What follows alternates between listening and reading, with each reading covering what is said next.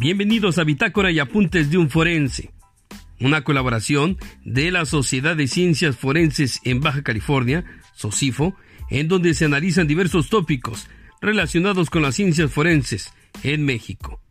Comenzamos.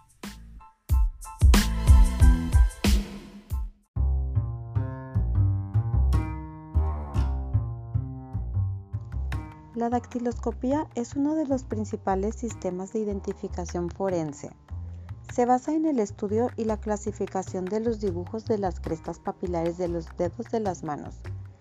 Este método sirve para lograr identificar a las personas vivas o muertas que sean relacionadas o encontradas en el lugar de los hechos.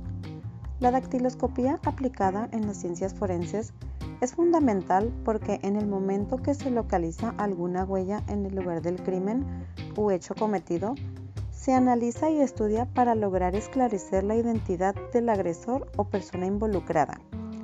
Los cuatro tipos de huellas más fundamentales son arco, presilla externa, presilla interna y verticilo.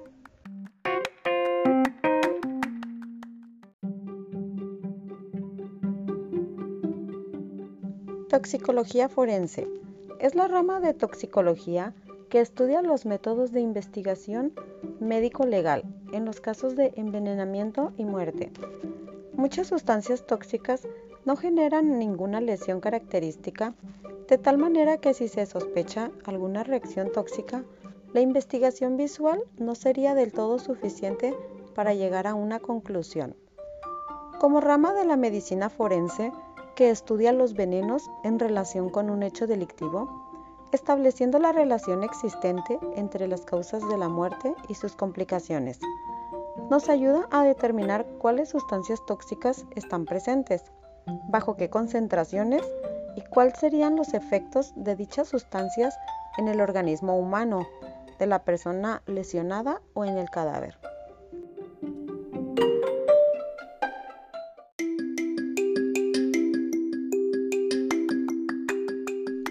Hematología forense es el estudio científico de la sangre con fines legales. Su objetivo es el de aportar información sobre la morfología de la mancha y su mecanismo de formación, así como la identificación de las evidencias, dando certeza que es de origen hemático, perteneciente a la especie humana y correspondiente a determinado grupo sanguíneo. Este estudio presenta una revisión de los aspectos más importantes relacionados con las pruebas de orientación y de certeza que se realizan en el laboratorio biológico para la determinación de la sangre. La experticia hematológica es un medio de prueba que demuestra la veracidad de los hechos de pretensión de las partes en el proceso judicial.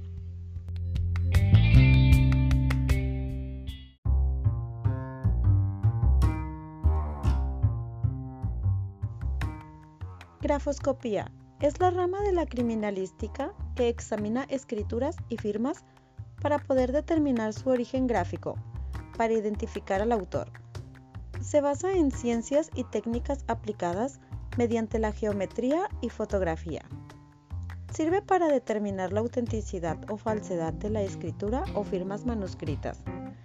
La grafoscopía puede ser aplicada en juicios, instituciones bancarias, empresas particulares, etc.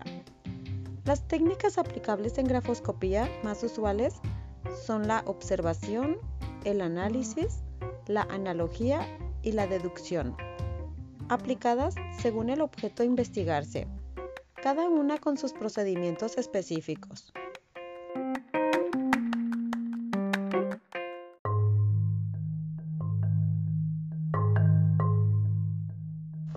Documentoscopía es una rama de la criminalística que se encarga del estudio, análisis e investigación de los distintos documentos con el fin de determinar su autenticidad o falsedad e identificar a su autor. En los últimos años, pese a que hay más documentos falsos circulando, que nunca se han producido un gran salto cuantitativo y cualitativo, gracias a las técnicas automatizables que la tecnología ofrece. El perito en documentoscopía se ocupa del examen de documentos a efecto de dictaminar su autenticidad o determinar las posibles alteraciones dolosas que haya sido objeto desenmascarando la verdad y restituyendo la seguridad jurídica.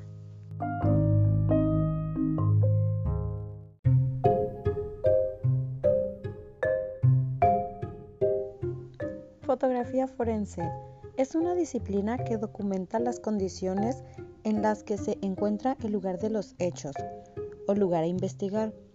Mediante la fotografía forense se registran indicios localizados de tal modo que si por alguna razón se modifican, se pierden o deterioran, quedan registrados.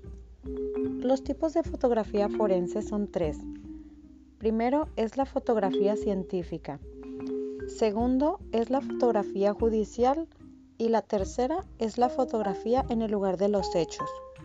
Al momento de realizar las tomas fotográficas, se deben establecer una progresión clara que vaya desde la vista general, primeros planos, acercamiento y grandes acercamientos, dependiendo del caso o su requerimiento.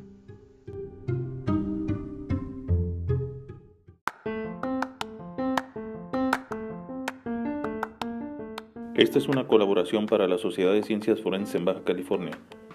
No olvides dejarnos tus comentarios a través de las diferentes plataformas digitales o a través de nuestras redes sociales y nuestra página www.socifobc.org.